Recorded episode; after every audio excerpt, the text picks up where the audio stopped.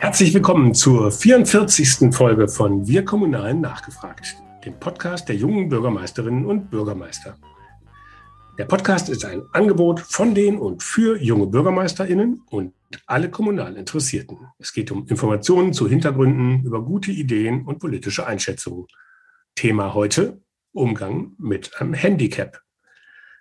Das Netzwerk Junge BürgermeisterInnen ist ein eigenständiges Netzwerk unter dem Dach des Innovators Club, der kommunalen Ideenschmiede des Deutschen Städte- und Gemeindebundes. Mein Name ist Henning Witzel und ich leite das Berliner Büro der Jungen Bürgermeister. Bevor wir jetzt loslegen, möchte ich euch noch den Unterstützer dieser Folge vorstellen. Es ist ASK Berlin, Deutschlands einzige Kommunikationsagentur mit Tarifvertrag. ASK Berlin entwickelt Kampagnen, die ihr Ziel erreichen, konzipiert und organisiert Events, digital, hybrid und analog. Schreibt und produziert Publikationen, auch für das Netzwerk Junge BürgermeisterInnen, und bringt ihre Kommunikation auf den richtigen Weg. Kurz gesagt, ASK Berlin macht Inhalte zu Botschaften. Ganz herzlichen Dank für die Unterstützung. Nun zu meinem heutigen Gesprächsgast. Thomas Gesche wurde 2014 im Alter von 29 Jahren zum Bürgermeister von Burg Lengenfeld in Ostbayern gewählt. Schon vorher hat er als Verwaltungsangestellter im Rathaus gearbeitet, wo er auch seine Ausbildung gemacht hat. Im vergangenen Jahr wurde er in der Stichwahl wiedergewählt. Ein seltener Gendefekt hat sein Leben vor einigen Monaten radikal verändert. Er ist in kürzester Zeit nahezu vollkommen erblindet. Mit acht Prozent verbliebener Sehkraft gilt er als hochgradig sehbehindert. Ganz herzlich willkommen, Thomas. Ja, hallo und Dankeschön. Ja, bis Ende Januar habe ich gelesen, hattest du überhaupt keine Probleme mit dem Sehen. Und dann innerhalb von wenigen Tagen hat sich die Situation dramatisch verschlechtert. Was ist denn da passiert? Ja, so ist es tatsächlich leider. Also ich habe vorher sehr gut gesehen. Also vor dem Januar konnte ich ganz normal Dinge am Handy lesen, auch kleinste Schriften erkennen auf Briefen. Und es war dann tatsächlich in der letzten Januarwoche 2021 dass sich ja innerhalb von zwei, drei Tagen meine Sehleistung ganz rapide verschlechtert hat. Ich habe das bei der normalen Korrespondenz gemerkt im Büro oder eben auch bei verschiedenen Alltagssituationen und merkte da halt, dass ich eben Briefe nicht mehr lesen konnte, dass ich am Handy gewisse Sachen nicht mehr lesen konnte. Und das Erschreckende war halt wirklich, dass das binnen von zwei bis drei Tagen eben sehr stark nachgelassen hat, wo ich dann eben merkte, okay, jetzt muss man auf jeden Fall zum Augenarzt schauen und natürlich die Ursache klären. Also du kannst jetzt nur noch auf ganz kurze Entfernungen scharf sehen. Ähm, das heißt, du musst ja auch dein Leben komplett umstellen. Also ganz alltägliche Dinge wie über die Straße gehen, ist ja, stelle ich mir vor, wahrscheinlich jetzt nicht so ganz einfach mehr möglich. Ja, das ist äh, tatsächlich äh, leider eine riesen Umstellung natürlich. Also ich sehe derzeit tatsächlich noch acht Prozent insgesamt. Ähm, das sagt ja schon die Zahl, das ist tatsächlich sehr wenig. Und wenn ich jetzt beispielsweise, wie es gerade angesprochen wurde, die Straße überquert. Also ich nutze jetzt tatsächlich eigentlich nur noch Ampeln und Fußgängerüberwege, wobei selbst da ist für mich eben schwierig bei einer Ampel, wo dann keine akustischen Signale da sind, eben auf der gegenüberliegenden Straßenseite zu erkennen, ist jetzt gerade rot oder ist gerade grün. Also das ist auch tatsächlich schwierig. Also es sind wirklich, wie schon gesagt, verschiedene Alltagssituationen auch im Büro. Also da hat sich eigentlich der ganze, das ganze Leben tatsächlich um, umgestellt. Hm. Du hast dann ein ähm, paar Wochen Auszeit, um, glaube ich, auch mit der Situation wieder zurechtzukommen und aber mittlerweile deine Amtsgeschäfte wieder aufgenommen. Ähm, gesehen habe ich deine Videobotschaft, äh, die du äh, dann zu dem Anlass an die Bürger deiner Stadt äh, ähm, gesendet hast und auch dann ja offen über deine Krankheitsgeschichte berichtet hast. Ähm, wie waren denn da die Reaktionen oder vielleicht vorher? War das dann schon im Ort bekannt oder hast du dann, sind da Spekulationen ins Kraut geschossen? Also ich kann mir das vorstellen, ähm, ich glaube, ihr habt 12.000 äh, oder 14.000 Einwohner. Äh, in, so einem, in so einem Ort gehen dann ja auch äh, dann die, die, die Straßenunterhaltungen, die Buschtrommeln sozusagen los. Ähm, wie, wie waren denn da die Reaktionen bei dir? Ähm, da bin ich vielleicht sogar noch mal einen Schritt zurückgehe. Also es war tatsächlich eine Auszeit von ungefähr zwei Monaten, die aber eigentlich mehr dazu gedient hat, tatsächlich die Krankheitsursache zuerst zu finden. Weil das war ursprünglich auch nicht ganz klar. Man dachte vielleicht, es würde vielleicht am Blutzuckerwert eventuell liegen und dann hat man gemerkt, oh, es ist leider dann doch eben eine gentechnische Sache, ein Gendefekt, das Ganze. Und deswegen war mir dann auch diese Videobotschaft wichtig, dass man einfach den Bürgern signalisiert, okay, warum ist man denn jetzt länger im Krankenstand? Und vor allen Dingen sehr, sehr wichtig, genau die Frage, die Bürger haben sich gefragt, ja, kommt denn der Bürgermeister wieder? Und wenn ja, wie geht's denn weiter? Kann er weitermachen? das war natürlich eine Frage, die ich mir nach der Diagnose auch selber gestellt hatte. Die Diagnose hieß, im schlechtesten Fall könnte man auch binnen weniger Tage oder binnen weniger Wochen tatsächlich komplett erblinden. Aber es wird wahrscheinlich für den Rest des Lebens vermutlich so bleiben, dass man sich in diesem Bereich bewegt, dass man bloß noch ungefähr diese acht Prozent sieht. Und das ist natürlich eine riesengroße Einschränkung. Und da habe ich gerade in den ersten, ich sage mal, ein, zwei Tagen nach der Diagnose mir viele Fragen gestellt, wie funktioniert der Alltag, wie würde es funktionieren, wenn es noch schlechter werden würde und vor allen Dingen auch, wie funktioniert das Berufsleben. Und da habe ich eben sehr schnell tatsächlich erkannt, nicht nur durch die Familie und durch ein unheimlich tolles äh, Umfeld meiner Freunde und auch hier im Rathaus der Kolleginnen und Kollegen, was ganz hervorragend funktioniert, sondern vor allem auch durch viele technische Hilfsmittel, dass man eigentlich heutzutage alles tatsächlich sehr, sehr gut bewerkstelligen kann. Da gibt es ja 100.000 kleine Helfer, Gott sei Dank, im Jahr 2021. Und das war mir eigentlich wichtig, den Bürgern das Signal zu senden, ja, also ich habe leider eine Krankheit, einen Gendefekt, aber ja, im gleichen Atemzug kann ich sagen, ich kann weitermachen und ich bin dadurch in meiner Leistung nicht geschmälert. Ganz im Gegenteil, ich bin so motiviert wie nie zuvor und äh, wollte den Bürgern das einfach auch signalisieren. Ich bin nach wie vor da und ich bin nach wie vor äh, in, an jedem Tag in der Arbeit und nehme alle Aufgaben genauso wahr wie im zuvor. Hm.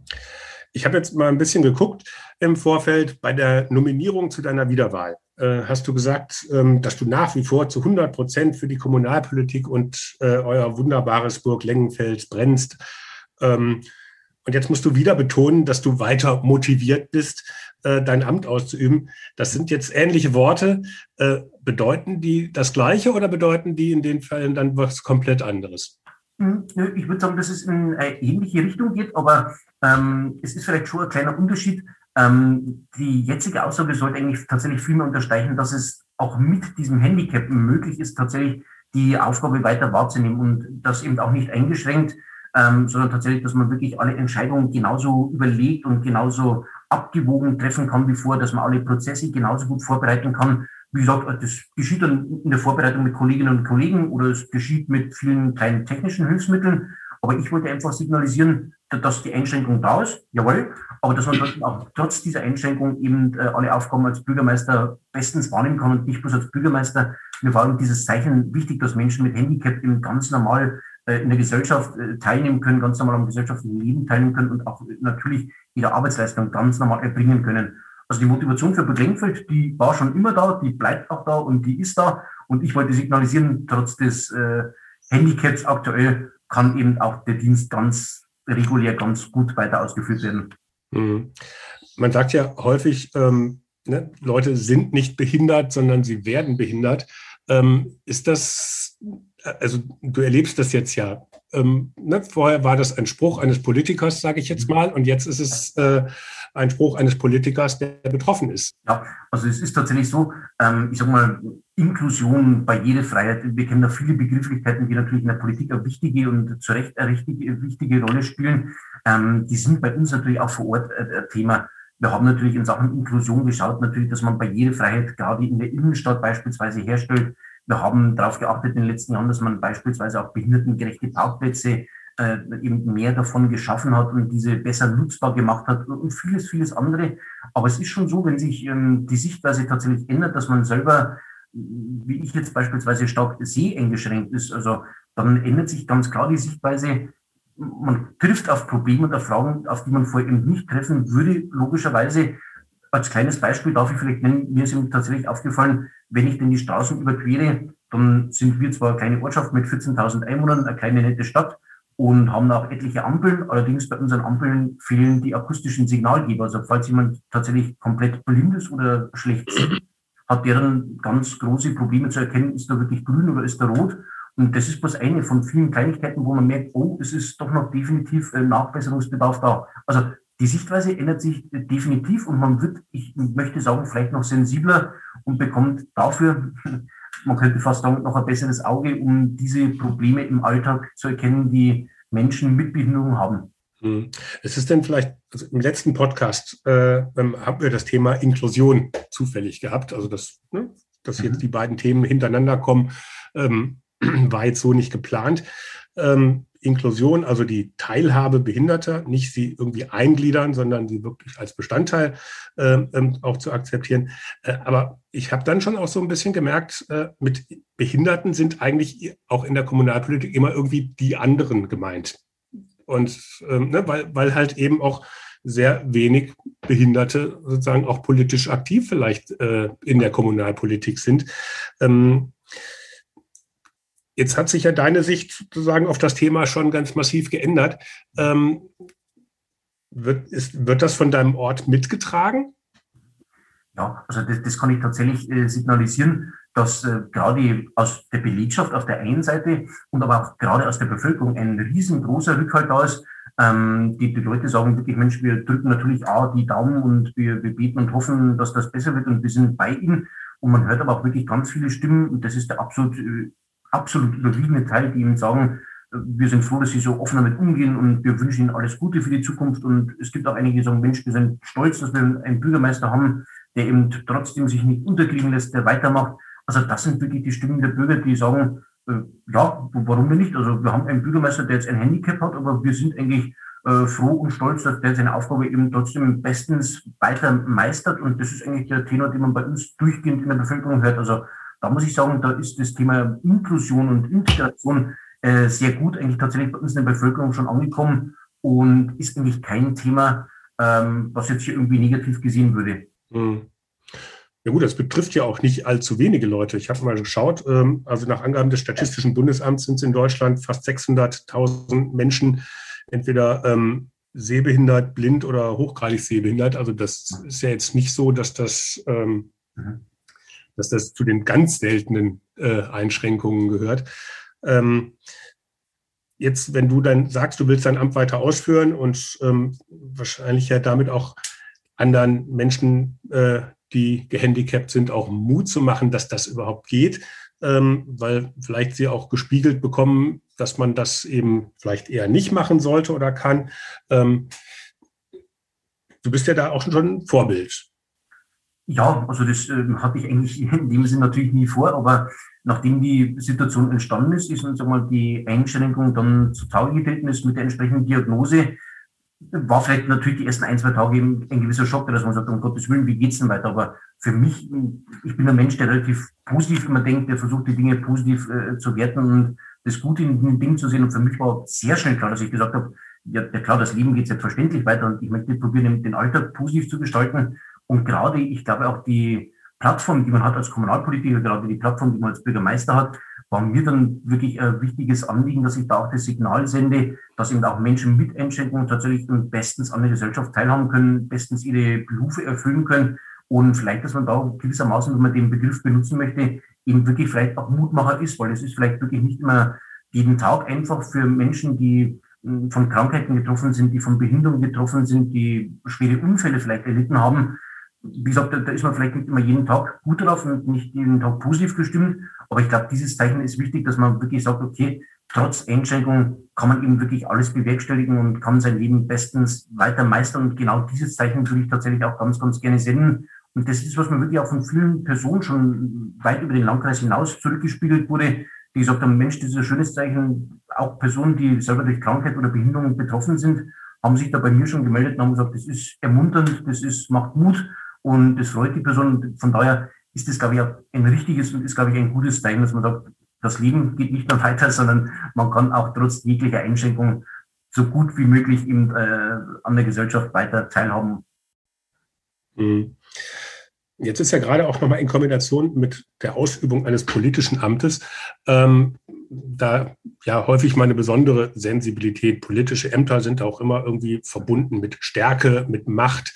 Und Handicaps und Behinderungen sind das eben genau nicht. Also in der Spitzenpolitik gibt es ja kaum Beispiele äh, von, von, von Menschen, die körperliche Einschränkungen mit politischen Ämtern verbinden können. Also ich glaube, also mir fallen irgendwie spontan jetzt bei den Spitzenämtern nur Malu Dreyer äh, ein und Wolfgang Schäuble, ähm, die, die da ja sehr offen mit umgehen, aber wo es halt glaube ich, dann halt in der Konsequenz auch kein Thema ist, auch wenn bei dem einen oder anderen immer mal wieder irgendwie äh, schafft der oder die denn das auch. Ähm, ähm, die Frage kommt dann halt immer auch doch mal wieder. Ähm, erlebst du das bei euch vor Ort auch? Also ich habe mal geguckt, ihr seid ähm, bei euch immer, also bei euch sind auch die politischen Mehrheiten vielleicht nicht so, wie man das anders in Bayern erwartet, ein CSU-Bürgermeister, der dann mit zwei Drittel Mehrheit sozusagen durchregieren kann. Scheint bei euch nicht so zu sein. Ähm, ähm, ihr seid da im Stadt- und Gemeinderat fast äh, Kopf an Kopf mit der SPD. Ähm, ist das was, was du jetzt schon gemerkt hast, dass vielleicht auch mal sozusagen, dass dir das politisch schwerfällt? Das ist ja mitunter auch ein ähm, Geschäft, was nicht nur so auf Harmonie sitzt, sondern man zielt ja auch auf Schwächen des politischen Gegners. Ist das ähm, dir auch schon passiert, dass das oder dass du das Gefühl hattest, dass dir das als Schwäche ausgelegt wird, um dich da zu beschädigen? Ja, also gerade in der Politik und auch in der Kommunalpolitik natürlich ähm, könnte man, müsste man mit sowas eigentlich rechnen, dass man sagt, okay, da ist jetzt jemand lang im Krankenstand oder hat jetzt jemand ein Handicap und vielleicht würde das auch gewissermaßen als Zielscheibe benutzt werden. Die Überlegung gab es natürlich bei mir auch und da hat man gesagt, naja, was wird jetzt da wohl kommen? Ich möchte es mal so beschreiben. Es äh, gab sicherlich sowohl bei den Bürgern als auch vielleicht im Stadtrat gesunde Skepsis, dass man gesagt hat, naja, kann das funktionieren und wie wird das funktionieren? Aber ich glaube, gerade durch meinen offenen Umgang hat man dann sehr schnell gemerkt, okay, ja, das, das wird zu handeln sein, das Ganze. Und dann ist es zwar so, wir haben sicherlich keine klaren Mehrheitsverhältnisse, wir haben wirklich da ganz äh, bunte, gemischte Struktur bei uns im Stadtrat, aber da darf ich tatsächlich unseren Stadtrat sogar wirklich ein großes Lob an der Stelle aussprechen, weil trotz aller Differenzen, die man vielleicht mal in der Sache hat, wenn man über verschiedenste Themen sich unterhält und auch im politischen Streit ist, war hier wirklich eine ganz äh, breite Unterstützung da. Ich habe beispielsweise in der ersten Sitzung nach meiner Rückkehr, das war jetzt, ich sag mal, vor grob vor drei, vier Wochen, ähm, habe ich dann genau diesen Punkt auf die Tagesordnung gesetzt, eben das Thema Inklusion und mögliche Unterstützung, bedingt dadurch, dass ich vorgeschlagen habe, eben eine persönliche Assistenz eben tatsächlich auch anzustellen bei der Stadt als Unterstützung für meine Person tatsächlich. Und ich meine, das war das beste Beispiel. Da gab es keine großartige Diskussion, sondern wirklich aus allen Fraktionen wurde signalisiert, selbstverständlich ist Inklusion für uns ein wichtiges Thema und selbstverständlich wollen wir auch hier dem Bürgermeister helfen. Und man kann das ja sagen, das war eine öffentliche Sitzung und der Beschluss wurde eben auch äh, entsprechend einstimmig gefasst, dass der Stadtrat gesagt hat, selbstverständlich wollen wir schon, dass der von der Bevölkerung gewählte Bürgermeister, dass der auch bestens weiter unterstützt wird und wir zum Beispiel diese persönliche Assistenzstelle eben mhm. genehmigen. Also trotz aller vielleicht äh, Streitigkeiten im Stadtrat kann man sagen, hier für dieses Thema ähm, großes Verständnis und ja, großer Zuspruch tatsächlich an der Stelle. Und da bin ich auch tatsächlich sehr dankbar, dass man da das eben nicht zum politischen Thema macht. Hm.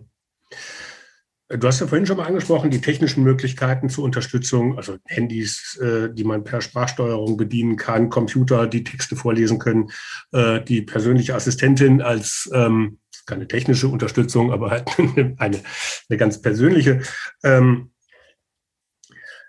und ähm, in einem Zeitungsbeitrag, den ich, den ich gelesen habe, äh, war, dass du zu einem Lesegerät, Dokumentlesengerät mit Sprachausgabe, wo auch noch auf die Genehmigung durch die Krankenkasse äh, wartest. Mhm. Ähm, ist das nicht furchtbar nervig? Da ist man eh schon behindert in Anführungsstrichen und dann kommen dann auch noch die Behinderungen durch bürokratische Hürden oder ist das ganz normal? Habe ich das da jetzt überinterpretiert? Ja, man, muss sagen, das ist natürlich äh, ganz normal, sagen wir mal, da wo es eine Verwaltung gibt, da wo es Versicherungen gibt, da werden natürlich äh, Vorgänge geprüft. Äh, das kennen wir aus verschiedensten Bereichen. Aber es ist natürlich schon so, wenn man tatsächlich derzeit von einer Krankheit, von einem Gendefekt betroffen ist, dann möchte man oder wünscht man sich natürlich die Hilfe so schnell wie möglich, auch diese technischen Hilfsmittel äh, dann würde man sich natürlich wünschen, dass manche Prozesse etwas schneller gehen. Das ist ganz richtig. Es ist jetzt so eben dieses Genehmigungsverfahren für das Bildschirmlesegerät und so weiter, das lief die letzten Tage. Und da werden jetzt diese Geräte in, den, in der übernächsten Woche wohl kommen. Also es wird einige Tage noch dauern. Man sieht schon, dass das bei uns in Deutschland eben durchaus Zeit in Anspruch nehmen kann. Und ich sage, das hat sicherlich eine gewisse Berechtigung. Aber das ist richtig. Man wünscht sich schon vielleicht, dass das ein oder andere schneller geht.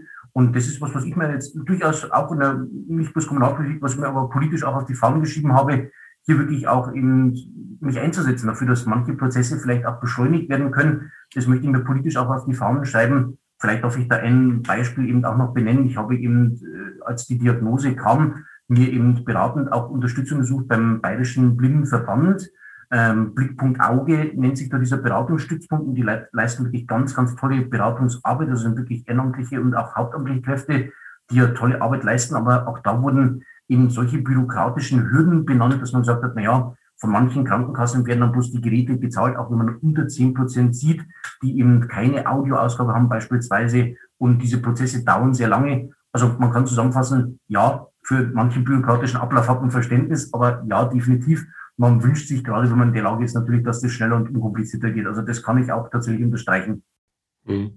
Wird sich denn Burg Lengenfels äh, jetzt vor dem Hintergrund deiner eigenen Betroffenheit ähm, da ändern? Ähm, werdet ihr jetzt inklusivere Stadt, weil das Thema sozusagen beim, beim Bürgermeister sozusagen aufgeschlagen ist?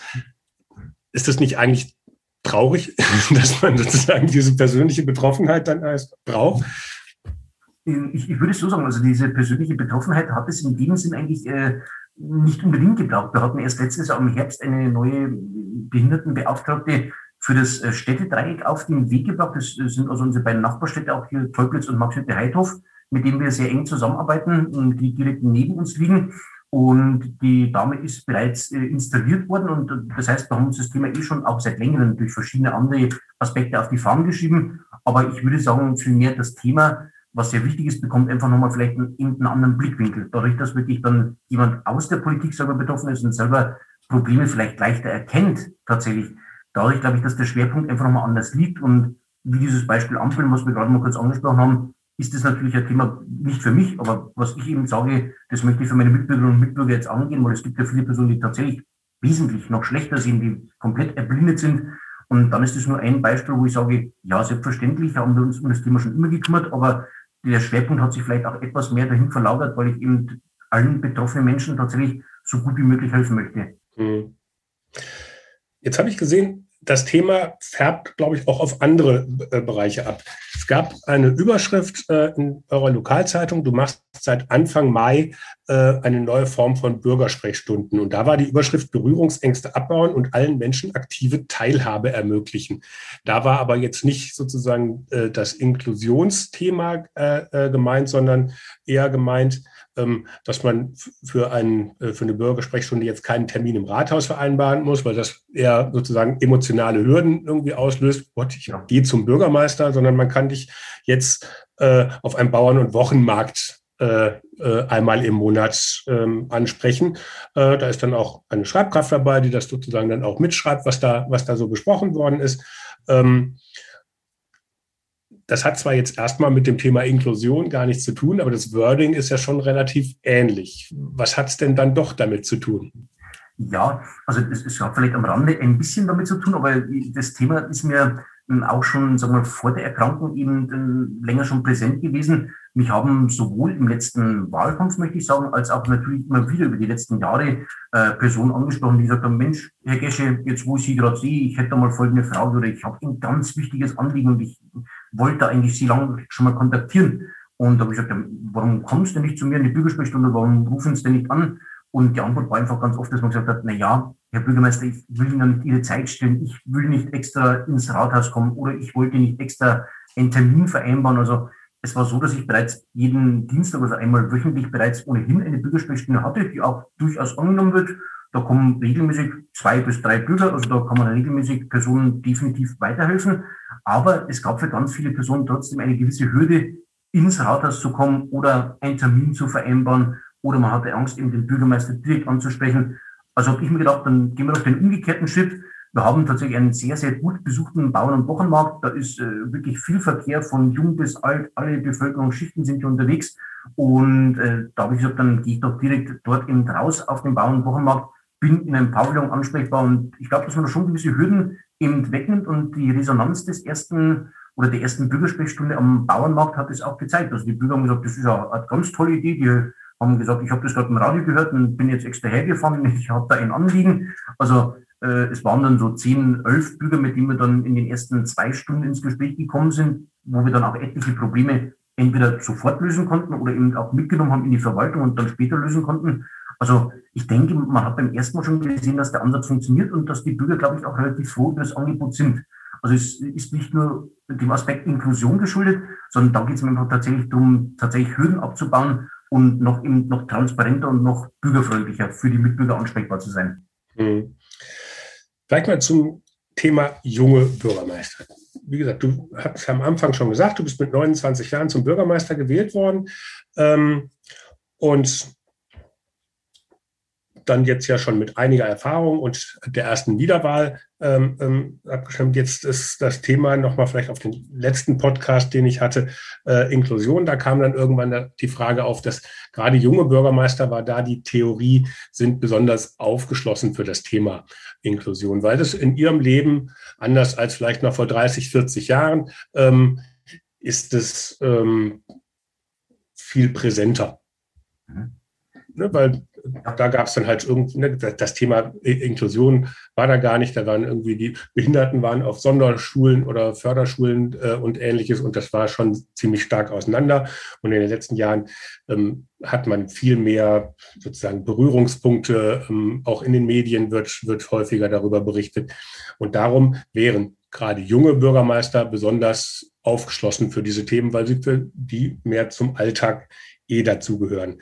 Ähm, wie hast du das erlebt? Äh, kannst du das, kannst du das auch so, ähm, kannst du das auch so für dich sagen? Ich würde es eigentlich ähm, unterstreichen, wo das junge Bürgermeister vielleicht für neue Themen und für gesellschaftlichen Wandel und natürlich auch für technische Themen ähm, natürlich vielleicht aufgeschlossener sein können.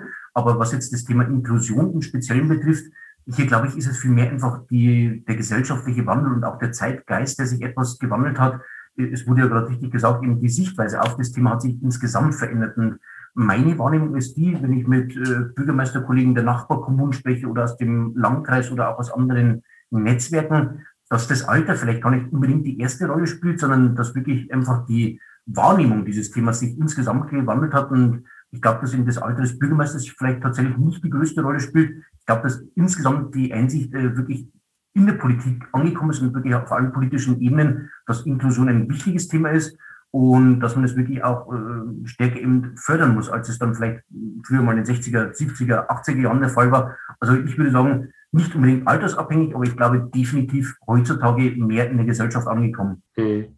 Gibt es denn junge Themen, die du äh, identifizieren würdest, jetzt mit fast sieben Jahren Bürgermeistererfahrung als junger Kommunalpolitiker? ich, ich glaube, das klassische Thema tatsächlich, wenn man über junge Bürgermeister spricht, ist natürlich die technische Affinität, dass man natürlich technische Mittel äh, in der Verwaltung ganz anders nutzt, als es dann vielleicht bei anderen äh, Personengruppen der Fall sein könnte. Ähm, Thema digitale Verwaltung, ich habe natürlich probiert, eben ähm, den Aufholbedarf so gut wie möglich anzugehen und äh, ganz einfache Dinge zu initialisieren, dass das Bürgerbüro digitaler wird, dass man natürlich mit einer Karte zahlen kann, mit einer Kreditkarte oder auch mit einer anderen Karte, also dass man Leistung online eben wahrnehmen kann. Das ist vielleicht ein äh, Klassiker, den es natürlich gibt. Und auf der anderen Seite auch das Thema Breitbandausbau als ein Beispiel, wo wir uns natürlich wünschen würden, schneller zu sein. Hier hatten wir auch große Aufholbedarfe und auch hier gab es ja große bürokratische Hürden vom Bundesförderprogramm über die europäischen Förderprogramme und so weiter. Also hier liegt auch einer meiner Schwerpunkte, wo ich eben sage, ich möchte, dass Burg Lengfeld hier eher in eine gewisse Vorreiterrolle kommt in Sachen Gigabit-Ausbau. Den möchte ich so schnell wie möglich befördern. Das ist natürlich vielleicht auch ein bisschen des Alters geschuldet und der jungen Sichtweise, weil ich ihm sage, das ist ja heute nicht nur der Jugendliche, der zu Hause sitzt und der irgendwie online zocken will. Das ganz und gar nicht. Das ist auch der Landwirt, der seine Steuererklärung online macht. Das ist auch der Gewerbetreibende, der eben hier äh, dann eine Videokonferenz durchführen muss und ähnliches. Also ich glaube, dass einfach der Punkt äh, oder der Blickwinkel auf den technischen Themen vielleicht etwas stärker gegeben sein könnte. Und das, das kann ich für mich tatsächlich auch so sagen, dass die Digitalisierung in der Verwaltung und gerade auch der Breitbandausbau Themen sind, die ich jetzt auch mehr befeuern möchte in den letzten Jahren eben auch zusammen mit der Verwaltung schon, ich denke, sehr gut angegangen bin. Hm. Wir hatten eben schon mal das Thema Vorbild sein, ähm, als du gesagt hast, ähm, dass deine Aussage, du machst das, du schaffst das, ähm, halt auch für viele Leute ähm, Vorbildcharakter hatte. Jetzt ist ja auch bei dem Thema junge Kommunalpolitiker ähm, die Frage mit Vorbild sein ähnlich. 2014 ähm, war dein Gegenkandidat, glaube ich, 51 Jahre, also damals und bei der letzten Wahl 2020 sind mit dir vier Kandidaten angetreten. Der 44-jährige Pressesprecher der Stadt, der Kandidat der Wählergemeinschaft war 36 und ein vierter Kandidat 28 Jahre alt. Und du ähm, dann letzt, letztes Jahr mit, wie alt warst du, äh, 34, ja, ähm, ja. Bei, deiner, bei deiner Wiederwahl. Ähm, hat das was miteinander zu tun, dass so viele junge Kandidierende da waren, ähm, weil es auch einen jungen Bürgermeister gab und weil man dadurch sozusagen gesehen hat, als junger Mensch kann man was bewegen, wenn man sich für seine Kommune engagiert? Ja, ich glaube, dass das vielleicht schon gewissermaßen auch ein Beispiel geben sein kann. Man hat ja in den letzten, ja, vielleicht fünf bis zehn oder auch 15 Jahren immer häufiger gesehen, dass junge Personen sich für den Bundestag, für den Landtag aufstellen, dass junge Personen öfter mal sagen, jawohl, ich möchte für den Stadtrat kandidieren oder ich werde auch Bürgermeister. Es gibt junge Landräte. Also ich glaube, dass das gerade in den letzten 10, 15 Jahren mehr zugenommen hat. Und ich glaube, genau diese positiven Beispiele, auch die wirklich gerade in der Kommunalpolitik, also an der Basis der Politik im anpacken und wirklich mit anschieben, die gezeigt haben, das Alter spielt hier nicht die große Rolle, sondern mit entsprechendem Einsatz, mit entsprechendem Engagement äh, kann man wirklich auch, auch als junger Mensch hier was erreichen und kann wirklich als junger Mensch für seine Mitbürger auch was bewegen. Ich glaube, dass das für viele schon beispielgebend war, zu sagen, ich möchte auch irgendwo mitwirken in einer Partei oder an kommunalpolitischen Prozessen. Ich glaube, dass das in der Zukunft auch immer mehr ein Thema sein wird. Wenn ich das vielleicht noch dazu sagen darf, dieses äh, Thema der politischen Frustration oder der politischen desillusionierten oder nicht interessierten Jugendlichen, ja, die mag es geben, das sagt man immer wieder in jeder Generation, dass viele Jugendliche äh, an Politik überhaupt nicht interessiert sind. Ich muss aber ganz ehrlich sagen, also bei uns in der Stadt, hier in der Kommunalpolitik, nehme ich das anders wahr. Also ich habe unheimlich viele junge Menschen, die ich immer wieder kennenlerne oder die ich auch schon kenne, ähm, die sehr Politik interessiert sind. Und ich glaube, dass das eigentlich letztendlich auch sogar mehr zunimmt, dass junge Menschen eben auch durch die technischen Mittel, durch Social Media, durch verschiedene Beteiligungsprozesse sagen, ich möchte mich beteiligen, ich möchte irgendwo was für die Kommune bewegen, für meine Heimat bewegen, für gewisse Prozesse bewegen. Und ich glaube, dass das immer mehr Thema wird und dass immer mehr Junge vielleicht auch in die Kommunalpolitik oder auch auf andere politische Ebenen kommen werden. Hm. Liegt es dann vielleicht auch daran, dass junge Menschen natürlich einen jungen Bürgermeister vielleicht äh, auch einfacher ansprechen können, dass der für die gefühlt einfach nahbarer ist als dann ein, ein mit 50er oder 60 sozusagen der äh, der typische ne, grau, äh, grauhaarige alte Mann, ähm, ne, das, der mehr Distanz natürlich hat äh, ähm, zu, zu, zu, Jugendlichen oder dass die auch zu dem mehr Distanz haben äh, als zu dir? Ja, also das, das kann ich, glaube ich, an der Stelle schon unterstreichen. Ob das ähm, tatsächlich äh, so ist, wenn ich mich durch die Stadt bewege, wenn ich hier spazieren gehe oder wenn man sich am Volksfest äh, in der Stadt sieht oder irgendwo anders. Äh, für die jungen Menschen ist es, glaube ich, tatsächlich schon leichter, einen jüngeren Bürgermeister anzusprechen. Da ist trotzdem natürlich der Anstand und der Respekt natürlich da, ist gar keine Frage, aber ähm, es ist leichter tatsächlich, glaube ich, wenn keine sehr große Alters, äh, kein großer Altersunterschied da ist, dann glaube ich, tun sich tatsächlich jüngere Leute, Jugendliche, junge Menschen tatsächlich leichter, den Bürgermeister anzusprechen. Und ich glaube, dass ihre Anliegen, dass sie denken, dass ihre Anliegen natürlich auch vielleicht irgendwo besser verstanden werden. Die. Anliegen der Jugendlichen, wenn man vielleicht selber nicht so weit altersmäßig entfernt ist. Also das habe ich in den letzten sieben Jahren tatsächlich auch so erlebt und kann es wirklich so unterstreichen. Und umgekehrt, wie sieht es da aus? Bist du auch dann der Bürgermeister für die, für die Alten oder hast du da sozusagen dann, merkst, merkst du da, dass die Leute vielleicht ja, entweder dich nicht ganz ernst nehmen, weil sie denken, oh Gott, der ist ja noch so jung, äh, oder ähm, dass sie einfach sagen, hm, der ist so jung, ich weiß gar nicht, ob ich mit dem sozusagen die gleichen Themen habe. Mhm. Kriegst du da was mit? Ja, also da ist wirklich das äh, Verhältnis auch sehr, sehr gut zu unseren, ich sag mal, reiferen, älteren Mitbürgern. Also ganz im Gegenteil, da, da ist wirklich das Verhältnis ein sehr tolles. Ich bin da mit unseren Seniorenbeauftragten beispielsweise auf den E-Jubiläen beispielsweise oder auf den Geburtstagen unterwegs, wo wir dann ganz oft auch ins persönliche Gespräch kommen. Und äh, da ist wirklich ein tolles Verhältnis da. Ich bin auch sehr aktiv mit unserem Seniorenbeirat zugange also versuche auch aktiv Seniorenthemen aufzugreifen und immer wieder auch präsent zu sein bei den Senioren, auf Seniorenfahrten, auf Seniorenveranstaltungen. Also da merke ich tatsächlich in dem Sinn keine Hemmnisse, dass man sagt, oh, Mensch, der ist aber jung, äh, versteht er uns überhaupt, sondern ganz im Gegenteil, gerade bei, ich sage mal, älteren Mitbürgern ist es ja wirklich so auch, dass der Respekt vor dem Amt vielleicht noch ein ganz anderer ist und das Ansehen des Bürgermeisters oft noch ein ganz anderes ist. Also ich glaube, die älteren Mitbürger freuen sich einfach, wenn der Bürgermeister kommt, ob der dann 30, 40 oder 50 ist, spielt gar nicht die große Rolle. Also da habe ich keine Hemmnisse wahrnehmen können. Wie gesagt, eher das Gegenteil ist eigentlich gefühlt mehr der Fall. Hm. Abschließend vielleicht nochmal zu einem Punkt, der jetzt mit, mit all den genannten Sachen äh, auch zu tun hat. Also wir waren ja bei Vorbildern, ähm, wir waren beim Engagement im, in der Kommune, wir waren bei ja, den Beeinträchtigungen, die äh, so ein Handicap mit sich bringt. Jetzt ist Work-Life-Balance in der Kommunalpolitik ja sowieso grundsätzlich eh erstmal schon mal ein Fremdwort. Ähm, wie sehr siehst du denn diese Überforderung durch junge Bürgermeister ähm, auch ein Stück weit äh, über, über, überwunden. Es gibt immer mehr, möglich, äh, immer mehr Berichte, dass Bürgermeister ähm, Elternzeit genommen haben zum Beispiel. Das wäre, glaube ich, vor 25 Jahren absolut undenkbar gewesen. Da wäre ein Aufstand im Ort irgendwie gewesen. Ähm, das ist heute in vielen Bereichen gelebte Normalität.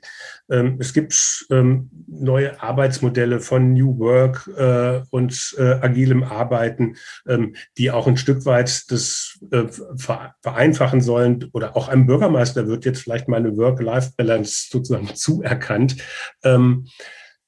Erlebst du das bei euch auch oder ist das ein Punkt, der nach wie vor großen Handlungsbedarf hat? Oder siehst du das gar nicht so schlimm, weil du sagst, auch 60 Stunden arbeiten ist ja gar kein Thema? Ja, ich, muss sagen, ich sehe das tatsächlich eigentlich ähm, gar nicht so schlimm. Es war so die erste Zeit, wenn ich das als Beispiel vielleicht schildern darf, die erste Zeit, als ich ins Amt kam, da war so die 100 bis 110 Stunden Woche ganz normal, wo man dann sieben Tage lang jeden Tag 16, 17 Stunden im Amt war. Das kann man mal eine Zeit lang machen. Das ist sicherlich keine Dauerlösung. Aber es ist dann schon so, ich sage mal, der normale Arbeitsalltag eines Bürgermeisters jetzt äh, beispielsweise unserer Kleinstadt, der wird sicherlich schon im Bereich zwischen 60, 70 oder 80, 90 Stunden liegen. Das ist normal, denke ich, das bringt das Amt auch mit sich. Und vor allen Dingen, man ist als Bürgermeister oder gerade in der Kommunalpolitik eben auch immer ansprechbar. Also auch wenn ich jetzt einkaufen gehe und ich stehe gerade beim örtlichen Metzger, dann passiert es eben natürlich auch, dass die Leute sagen, Mensch, Herr Gesche, wo ich Sie gerade treffe, ich hätte da mal folgende Frage. Und dann ist man natürlich auch gerne äh, da als Ansprechpartner. Also man ist natürlich 24-7, wie man so schön auf Neudeutsch sagt, als Ansprechpartner über Social Media auf Facebook oder per E-Mail oder per anderer Medien erreichbar und man ist auch örtlich präsent und ansprechbar. Ich glaube, der wichtige Punkt ist aber einfach, dass sich auch hier die gesellschaftliche Wahrnehmung etwas gewandelt hat. Ähm, es ist nicht mehr nur cool und nicht mehr nur sexy, eben jede Woche 90 Stunden zu arbeiten, sondern auch der Kommunalpolitiker braucht irgendwo selbstverständlich seinen Ausgleich. Wenn ich das als Beispiel vielleicht sagen darf, ich habe beispielsweise immer probiert, mir jeden Dienstagabend zum Beispiel einigermaßen freizuhalten. Da habe ich dann gesportelt. Ich habe da Badminton zum Beispiel mal ganz gerne mit einigen Freunden gespielt beispielsweise. Oder probiere auch mal so, dass ich einen halben Tag in der Woche, einen halben Samstag oder einen halben Sonntag dann irgendwo im Prinzip frei halte, um dann auch mal private Dinge zu erledigen, um vielleicht mal auch kurz abschalten zu können. Und es ist, um das vielleicht äh, abschließend zu sagen, auch, glaube ich, schon normal, dass man sagt, auch der Bürgermeister hat mal ein, zwei Wochen, hat mal irgendwo vielleicht ein paar Tage Urlaub im Jahr. Ähm, das sehe ich bei meinen Bürgermeisterkollegen im Landkreis. Das ist auch bei mir so, dass ich sage, ja, selbstverständlich bin auch mal ich irgendwo zehn Tage mal im Jahr vielleicht weg und verreise mal und versuche den Akku wieder aufzufüllen. Also ich glaube, dass sich die gesellschaftliche Wahrnehmung da einfach mehr gewandelt hat. Ähm, und ich glaube, dass das gar kein Akzeptanzproblem in der Bevölkerung ist. Man arbeitet als Bürgermeister ganz sicher äh, mehr als in anderen Berufen. Das gehört aber auch dazu. Man ist auch mehr ansprechbar. Aber ich glaube, dass wirklich jeder für sich einfach erkennt, dass äh, diese Work-Life-Balance natürlich stimmen muss. Äh, man muss nicht natürlich kleine Freiräume nehmen und wie ich gerade sage, ab und zu auch den Akku mal wieder aufladen und dann ist das auch alles gut. Hm. Na gut, du hast ja äh, auch das ne, bei der Nominierung zur Wiederwahl bist du ja hier auch mit einem äh, Zitat irgendwie äh, genannt worden, nachdem du also privat nicht liiert und kinderlos bist, bist du eben mit Burg Lengenfeld verheiratet.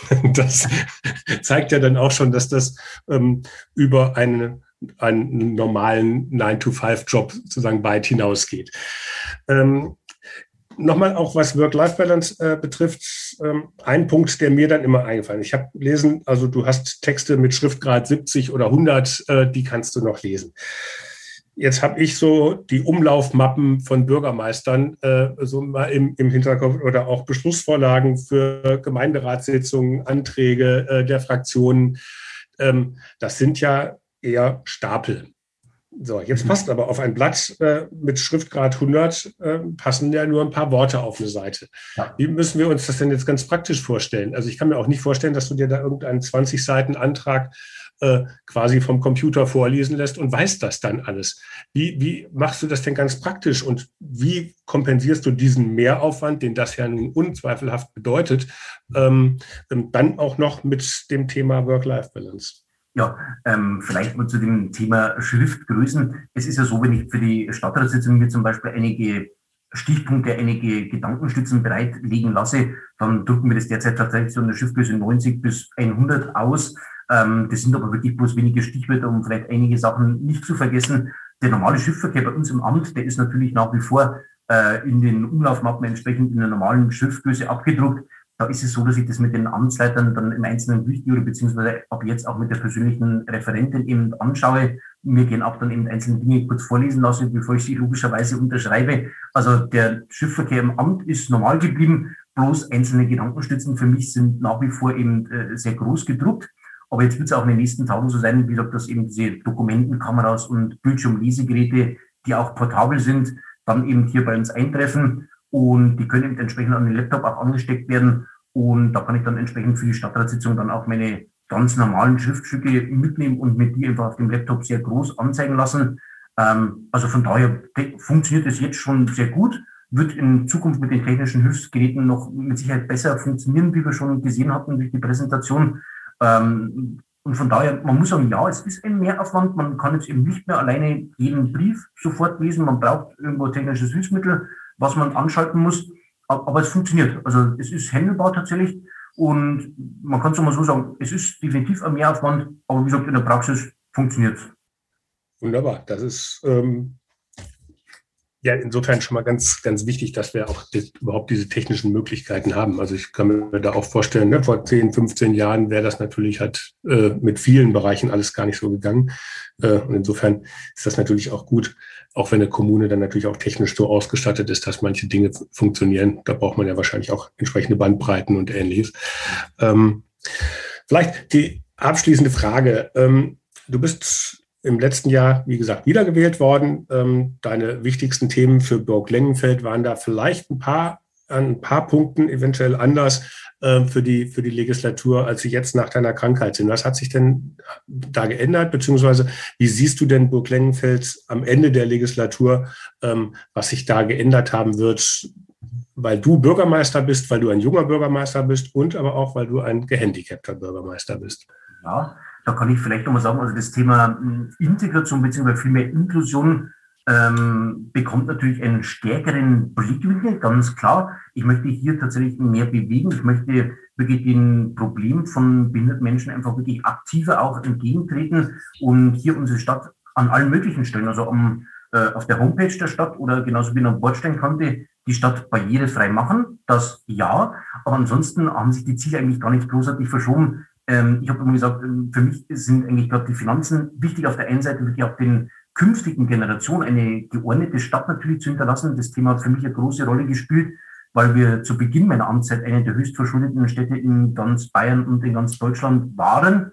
Und wir haben alleine in der letzten Amtszeit circa 16 Millionen Euro an Verbindlichkeiten abbauen können, was sehr viel ist. Und ich möchte den Weg einer geordneten Haushaltsführung weitergehen, damit auch künftige Generationen Entwicklungschancen haben.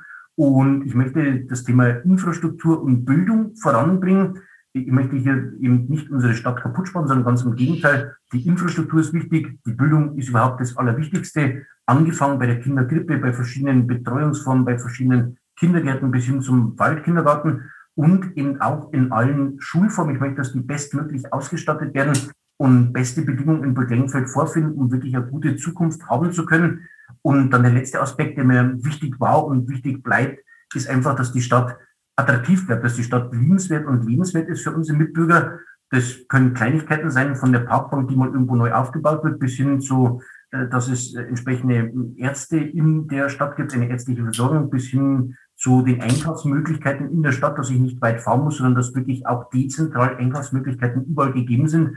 Also ich möchte diese Attraktivität der Stadt weiter befeuern, gleichzeitig die Bildung bestmöglich ausbauen und gleichzeitig, was natürlich ein gewisser Spagat ist, die Finanzen so gut wie möglich ordnen und alte Verbindlichkeiten zurückführen. Und wenn das alles dann unter einen Hut zu bringen ist, dann muss ich sagen, bin ich tatsächlich sehr, ähm, sehr, sehr zufrieden, wenn es alles klappt. Und ich bin nur gute Dinge. Wie gesagt, das war die allgemeine Beschreibung. Man könnte natürlich noch konkrete Projekte benennen, dass ich sage, ich möchte jetzt im nächsten Jahr den neuen Recyclinghof äh, realisiert haben und ich möchte in den nächsten vier Jahren die Reaktivierung der Burglengfelder Bahnstrecke äh, realisieren. Also es gibt viele konkrete Punkte, aber äh, wichtig sind mir tatsächlich die Punkte Bildung, Infrastruktur, Finanzen und einfach die Attraktivität der Stadt. Und sicherlich hat dabei auch das Thema Inklusion einen neuen Schwerpunkt bekommen. Lieber Thomas, ganz herzlichen Dank für das wirklich äh, sehr interessante Gespräch, für die, für die wichtigen Einblicke, die du auch in deine ja, ähm, persönliche Befindlichkeit gegeben hast. Ähm, man sagt ja immer, von einer Erkrankung soll man sich nicht unterkriegen lassen. Das ist zwar immer leicht gesagt. Ähm, ähm, bei dir bin ich ziemlich überzeugt, klappt das auch. Ähm, zumindest hast du jetzt hier ähm, wirklich ganz eindrucksvoll ähm, dargelegt, ähm, dass du dich nicht unterkriegen lassen wirst. Und ich wünsche dir auf jeden Fall für die Zukunft alles Gute. Ganz herzlichen Dank für das Gespräch. Herzlichen Dank auch von mir. Alles Gute und auch allen Zuhörern alles Gute. Herzlichen Dank. Ja, und auch von mir ganz herzlichen Dank auch an alle Zuhörerinnen und Zuhörer fürs Dabeisein.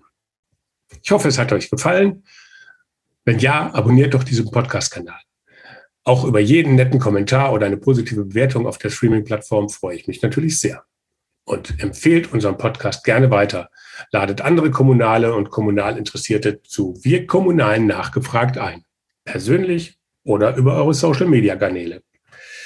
Ich würde mich auf jeden Fall freuen, wenn ihr bei der nächsten Folge wieder mit dabei seid. Bis dahin, tschüss.